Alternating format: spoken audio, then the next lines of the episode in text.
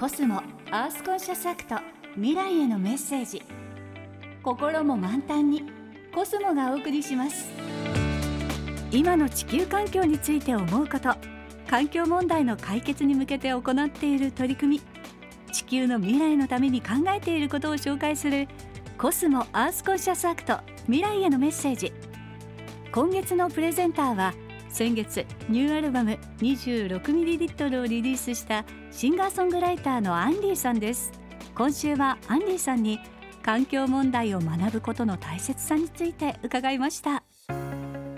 おはようございます。シンガーソングライターのアンディです。私はですね環境問題について勉強したことがありまして、まあ、常にね勉強だなって思うんですけども4時間ぐらいのねセミナーを受けたことがあってすごい細かいところから地球はこういう状況なんだよっていう微熱を抱えてるのに、まあ、さらにその上からダウンジャケットをこう羽織ってる状態っていうねすごい分かりやすい説明を受けたんですけど確かにそれは辛いと思いましたね。でまあ私が生きている間にそれがまあどんどん進んでいってで未来のね子どもたちだとかになんかこうそういうさらに大変な思いをさせるのかと思ったら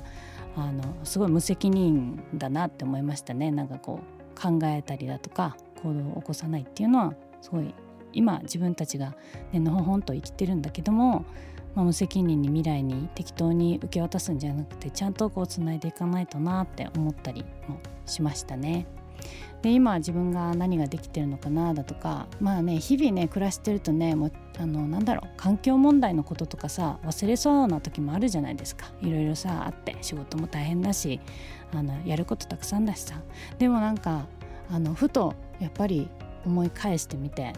今のことをだけじゃなくてね未来のこともそういえばって思い出す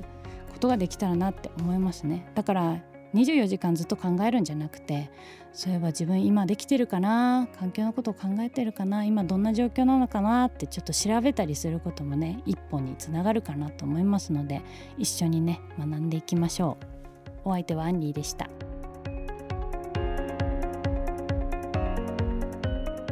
コスモアースコンシャスアクト未来へのメッセージ。心も満タンにコスモがお送りしました。